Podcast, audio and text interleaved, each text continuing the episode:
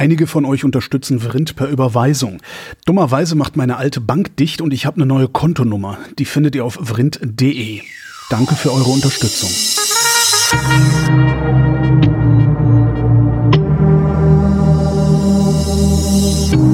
Wer redet, ist nicht tot. Willkommen zum Geschichtsunterricht mit Matthias von Hellfeld. Hallo. Ich grüße dich. Thema heute der wahrscheinlich seltsamste Feiertag, den ich äh, bezogen auf die Bundesrepublik Deutschland I, also auf die erste Republik sozusagen, äh, äh, kenne. Und zwar der Tag der deutschen Einheit am 17. Juni ähm, der bezieht sich auf den 17. Juni 1953 und ich habe bis heute nicht wirklich verstanden, warum das der Tag der deutschen Einheit sein soll. Aber vielleicht das ist relativ einfach zu erklären. Ja. ja, weil ähm, wir kennen den 17. Juni als Aufstand der Arbeiter, weil sie sich dagegen gewehrt haben, dass die SED selbstherrlich und ohne mit ihnen darüber zu sprechen die Arbeitsnormen erhöht hat. Genau. Das stimmt auch. Ähm, das war auch der Protest. Da gab es auch mal so einen CDU-Politiker, der dann gesagt, das ist, das ist eigentlich war das eine, äh, ein Aufstand, weil die Leute faul waren. Hätten sie zum ersten Mal was mehr leisten müssen und dann hätten sie direkt eine Revolution angefangen. Wer war denn das? Das Keine war Ahnung. irgendein Brandenburger CDU-Politiker, der das gesagt hatte damals. Okay, also jedenfalls ja, ja. Äh, mit solchen Leuten möchte ich nichts zu tun haben. ähm, also der, der Punkt, weswegen das der Tag der deutschen Einheit war, ist, dass du auf den Bildern, die wir von da kennen und in den Filmen, sehen kannst, dass die Leute äh, Plakate hochgehalten haben und äh, danach gerufen haben, Freiheit und Einheit und freie Wahlen. Ah. Wir wollen wir wollen äh, die deutsche Einheit. Also im Grunde genommen ist vieles von dem vorweggenommen worden, was wir dann 1989 in Leipzig und anderswo während der Montagsdemos gehört haben. Insofern war dieser 17. Juni auch ein Aufstand, der von sehr viel größerer Bedeutung war als nur in Anführungsstrichen ein Stress innerhalb der DDR. Ähm, also wenn es nur darum gegangen wäre, die Arbeitsnormerhöhung wieder ja. zurückzunehmen, das hat die SED ja gemacht, dann wäre ja danach eigentlich alles klar gewesen. Aber das war eben nicht so. Und was noch wichtig war, äh, 1953 und dann nochmal 1956, also drei Jahre später, äh, ist es in Polen und in Ungarn äh, mit im Grunde genommen den gleichen Forderungen ebenfalls zu Aufständen gekommen, sodass dieser 17. Juni natürlich auch eine Nagelprobe für das Sowjetsystem war, also für die UdSSR und für den Ostblock, der dadurch schon in Aufruhr war, weil drei Monate vorher Stalin gestorben war, 5. März 1953. Ähm, und da war sozusagen, äh, ich sag mal, ein Machtvakuum. Es hat in Moskau dann einen, einen, hinter den Kulissen einen gewaltigen Machtkampf gegeben, äh, den dann letztendlich Khrushchev gewonnen hat. Aber das war zu der Zeit noch nicht klar, sondern man hat gedacht, oder die Menschen, die sich damals aufgelehnt haben, haben gedacht, wenn wir jetzt versuchen, uns hier selbstständig zu machen und ein bisschen die DDR aufzulockern, dann geht das vielleicht, weil gerade in Moskau kein starker Mann am Start ist, der sofort gesagt, Stalin hätte sofort gesagt Panzer. Ja. Ja, ähm, bei Khrushchev oder dem, was dann danach sozusagen als, als Nachfolgedebatte war, dauerte das einfach ein bisschen. So, das heißt, die Westdeutschen in der damaligen ersten Republik, wie du gesagt hast, also ersten Bundesrepublik, ja. ähm, haben sich das angeguckt und haben gesagt, wir können nichts tun. Aha. Und wer da sich mal ein bisschen näher mit beschäftigen will, der lese mal Egon Bahr. Der war damals bei Rias Berlin als Reporter, also Journalist. Und äh, zu dem sind die Leute gekommen. Man konnte ja noch über die Grenze relativ unproblematisch rüber. Und äh, die haben dem Rias gesagt, was sie wollen. Und eben eine der Begründungen war, wir möchten diese Mauer, die gab es ja noch nicht, aber die Grenze weghaben. Wir möchten wieder ein Deutschland haben, also eine deutsche Einheit. So, und äh, damit ist sozusagen so ein bisschen erklärt, warum dann die ähm, Westdeutschen gesagt haben, okay, äh, wir können die Einheit nicht herstellen, das ist weltpolitisch im Moment nicht möglich. Deswegen erinnern wir aber jedes Jahr an diesen Aufstand, äh, indem wir den 17. Juni zum Nationalfeiertag machen. Ähm, das kann man natürlich alles als revanchistisch und als äh, rechtskonservativ abtun. Das kann man. Ähm es kam mir immer so vor tatsächlich. Also der Revanchismus und Rechtskonservatismus, das war mir an, an dem Punkt tatsächlich egal früher.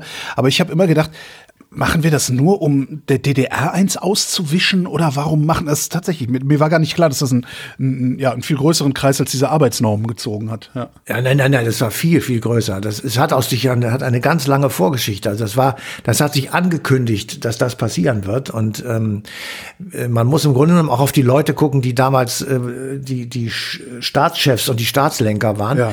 Also ich sag mal so, ähm, natürlich gab es immer Revanchismus in der Bundesrepublik, natürlich gab es Leute, die die DDR ähm, als Knast bezeichnet haben und geht auch rüber und äh, Kommunistenschweine Klar. und so weiter. Ähm, lassen wir die mal außen vor, die zählen auch heute nicht für mich, sondern lass es mal sozusagen die politische Mitte sozusagen nehmen. Und für die war tatsächlich diese brutale Niederschlagung, die anschließenden Todesurteile, die das Ausrücken der sowjetischen Panzer, äh, die dann durch die Straßen Ostberlins gefahren sind, das war im Grunde genommen tatsächlich der erste massive Ausdruck der kompletten Unterdrückung der Menschen im Ostblock. Mhm. Und das wurde dann in Polen und Ungarn nochmal wiederholt, das wurde in der Tschechoslowakei wiederholt. Das waren immer die gleichen Bilder und es waren immer die gleichen Reaktionen. Der Westen empörte sich eben über diese unmenschlichen Verhaltensweisen äh, der UdSSR oder der Staatsführung der UdSSR.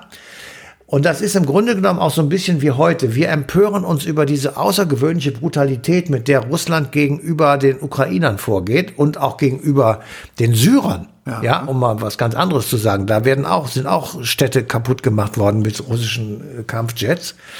Ähm, also diese Brutalität, die da am Start war, die war sozusagen äh, für, für den Westen Grund und Anlass zu sagen, äh, das werden wir nie vergessen. Ja. Aber der, der Auslöser, diese Erhöhung der Arbeitsnormen, die ist im Prinzip schon ähm, auf der zweiten Parteikonferenz der SED 1952 äh, beschlossen worden. Also da war schon klar, wir müssen ähm, versuchen, um die die waren ja Teil des Comic-Con, also des Gegenstütz der, der EG, die dann ja zu der Zeit auch gegründet wurde oder etwas später gegründet wurde, also äh, oder Montanunion noch. Also die haben ja so eine Art Tauschhandel gemacht unter den osteuropäischen Staaten und um das ähm, ausfüllen zu können, musste in der DDR mehr produziert werden. Das war so einfach wie die Butter auf dem Brot. Ja. Und insofern ging das nur, indem du sagst, okay, da wir keine freie Marktwirtschaft haben, sondern wir müssen das alles planen, müssen wir die Stückzahlen erhöhen, also die Arbeitsnormen erhöhen. So, und dann hat man gesagt, das machen wir, ohne den Lohn zu erhöhen. Aha. ja, also nicht das 35 das Gegenteil von dem, genau, das Gegenteil genau. von dem, was die IG Metall fordert. Ja. genau. ähm, wir hören bald auf zu arbeiten, kriegen aber den vollen Lohn genau. und die mussten mehr arbeiten und bekamen eben auch den keinen vollen Lohn, vollen Lohn mehr. So.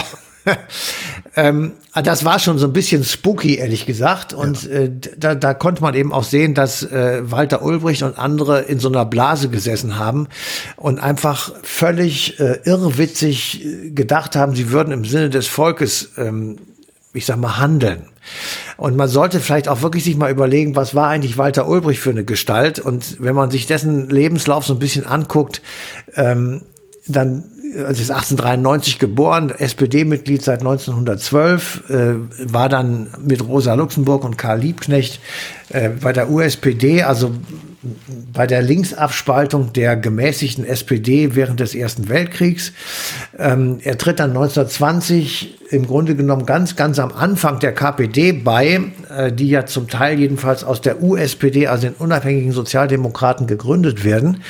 Ähm, ist dann erstmal so Agitator, also einer, der auf der Straße steht mit, einer, äh, mit einem Megafon und die Leute versucht äh, zu überzeugen wird dann 1928 Reichstagsabgeordneter und äh, lernt auf diesem politischen Wege Erich Mielke kennen. Erich Mielke ist dann sein späterer der Stasi-Chef und äh, schon während der Ulbricht-Zeit im Ministerium für Staatssicherheit eine hohe Nummer, auch vorher schon. Und beide sind an diesem berühmten Polizistenmord auf dem Berliner Bülowplatz im Sommer 1931 beteiligt. Sie werden steckbrieflich gesucht. Und das Entscheidende eigentlich ist im, im, Leben von Walter Ulbricht und eben auch vielen anderen, er emigriert dann in die UdSSR, Aha.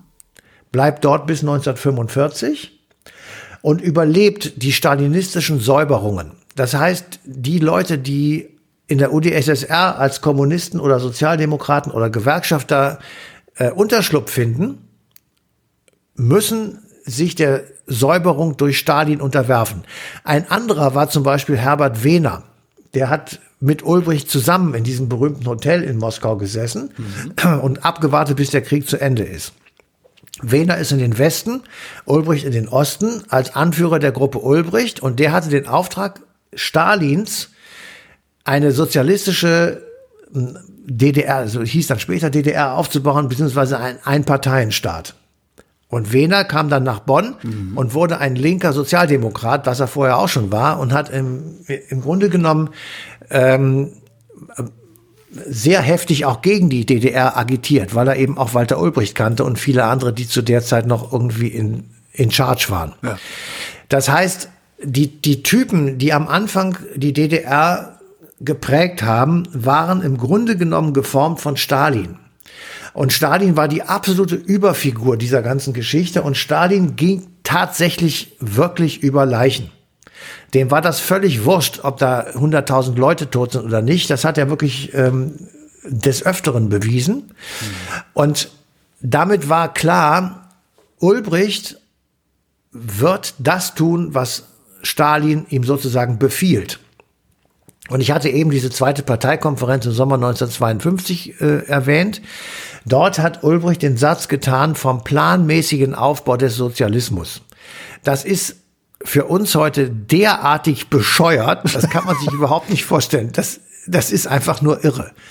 Ähm, also wie man sowas planmäßig aufbauen kann, weiß kein Mensch, wusste man damals auch nicht, weil man auch äh, genauso wie man den Fünfjahresplan für die Landwirtschaft äh, unabhängig von Sonne, Wind und Wetter aufstellt, ähm, ist, halt eben das die, die, die ja. ignorieren halt alle den, den, das, das, alle. Die, der, der Mensch kommt darin nicht vor. Das ist das Problem. Genau. Also die ignorieren so. die Menschlichkeit, also die Conditio Humana sozusagen. Das haben, genau. das haben wir im Westen haben wir das ja auch hingekriegt. Ich erinnere nur an die Zentralsteuerungshypothese aus den 70er Jahren, als alle ja. Dachten, jetzt, aber und ne, das Gleiche, nur mit, mit einem anderen Produkt oder anderen Produkten dann nochmal Ende der 1990er Jahre in der New Economy war auch so ein Ding, wo du denkst, ja nee, das. Äh, ja, ja, ich habe, ja, ich man, also manchmal äh, juckt es mich ja auch auch in den Fingern. Das verbiete ich jetzt. Ja, genau. Ja. Was glaubst du, wenn es nach mir ginge? Oh. Ja, ja, wenn ich Kanzler wäre, ich würde das alles verbieten. Ja, aber das ist natürlich auch als Quatsch. Aber ähm, insofern äh, war da sozusagen, da war aber der, der, der strukturelle Grund gefunden äh, auf dieser Parteikonferenz, weil nämlich da auch eben klar gemacht wurde,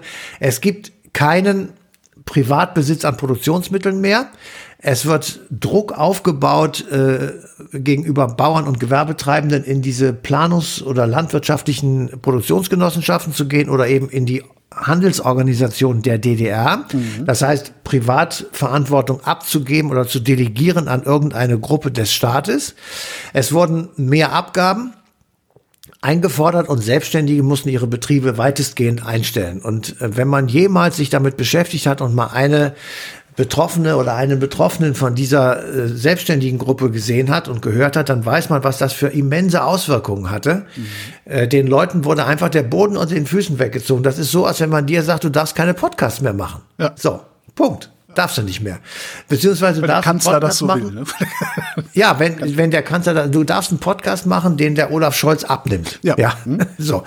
Ist natürlich alles Quatsch, aber das haben die im Prinzip so gemacht und ähm, damit war klar, dass ähm, ähm, die, die DDR-Bürger auf einmal feststellten, also wir kommen aus dem Schlamassel hier nicht raus. Im Gegenteil, es wird immer schlimmer. Und das ist letztendlich der Grund gewesen, weswegen die dann auch angefangen haben zu vergleichen zwischen ah. dem Westen und dem Osten. Also in der Westhälfte der Bundesrepublik der heutigen äh, war auch vieles kaputt. Und äh, natürlich gab es auch ganz viele ähm, Mangelerscheinungen. Und insofern äh, haben die gesagt, ja, aber da sind die Läden wieder voll, da kann man wieder was einkaufen, da kann man ähm, sich ein Auto kaufen und so weiter. Also all diese Dinge, die eben in der DDR nicht möglich waren und die äh, auch für lange Sicht offenbar in den Augen der Bevölkerung nicht möglich waren. Mhm. Und das Zweite war, es stellte sich immer mehr heraus, dass ähm, es auf Dauer zwei deutsche Staaten geben würde weil also alle Versuche, eine deutsche Wiedervereinigung, also das sogenannte Gesamtdeutschland äh, zu bauen, da gab es ja die berühmten Stalin-Noten, also wir können uns wiedervereinigen, wenn wir neutral sind. Ähm, das wurde dann vom Westen als Propaganda abgetan. Ähm, und damit war klar sozusagen, äh, Stalin sagt, wir wollen den Sozialismus aufbauen. Die Bundesrepublik sagt, wir gehen gen Westen. Adenauer ganz voran. Und das konnten die ja auch sehen. Damit war klar, jetzt äh, allmählich wird es wirklich eng. Also allmählich sind die Strukturen so fest, dass wir hier nicht mehr rauskommen. Und dann kommt der 30. Juni 1953. Das ist der 60. Geburtstag von Walter Ulbricht. Und das war sozusagen der Ehrentag, an dem diese Arbeitsnorm um 10 Prozent erhöht werden sollte. Ähm, bei, bei gleichzeitigem äh, Verbleib der Löhne. Mhm. So, und diese Verschlechterung war, also, als das dann bekannt wurde, war sozusagen tatsächlich dann der Auslöser und damit war dann alles, was man sonst so äh, äh, noch an Frust und Zorn hatte, wurde dann eben mit auf die Plakate geschrieben. Das waren freie Wahlen, das waren freie Reisemöglichkeiten. Die gab es im, im Sinne der Mauer später dann 61 1953 war noch freie Reisemöglichkeit, aber eben auch schon mit Kontrollen und ähm, so ganz einfach ging es nicht, aber immerhin. Ähm, und dann war das dritte eben deutsche Einheit, also versucht das alles dadurch wegzukriegen, dass man, ähm, ja, wie soll ich sagen, äh, der DDR letztendlich den Boden unter den Füßen wegzieht. Und das wiederum, und deswegen ist der dritte, der 17. Juni eben so ein, ein wirklich unfassbar wichtiger Punkt, das wiederum war das Streichholz an der Lunte des Ostblocks. Weil wenn das hätte durch, also wenn, wenn Stalin gesagt hätte oder wenn der Nach, also Khrushchev, wenn die gesagt hätten, okay, lassen wir mal die DDR so à la Gorbatschow, lassen wir sie mal machen, ja. dann wäre 1953 der Ostblock zusammengebrochen. Weil dann diese Revolution sofort in Ungarn und Polen äh, nachgeahmt worden wäre.